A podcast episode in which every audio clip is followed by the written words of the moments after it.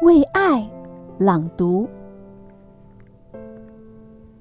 沈西玉是外婆的名字。外婆独自住在乡下，喜欢静静的待在家里。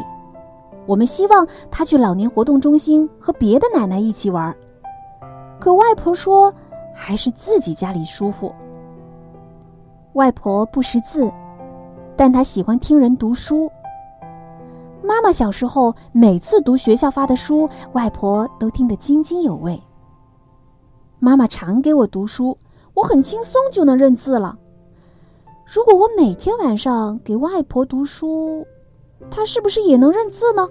外婆喜欢图画书，她说，当我大声为她朗读的时候，原本黑漆漆的世界好像变得明亮了。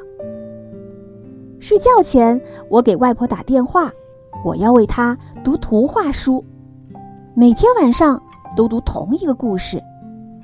每次读到同样的情节，外婆总是很兴奋。哎呀，奇怪的家伙，应该把翅膀伸长一点嘛。然后，外婆继续安安静静的听。外婆，睡着了吗？没有，外婆没睡着，接着读吧。外婆听着我读书的声音入睡。外婆。睡着了吗？如果听不到外婆的回答，我就合上书，进入梦乡。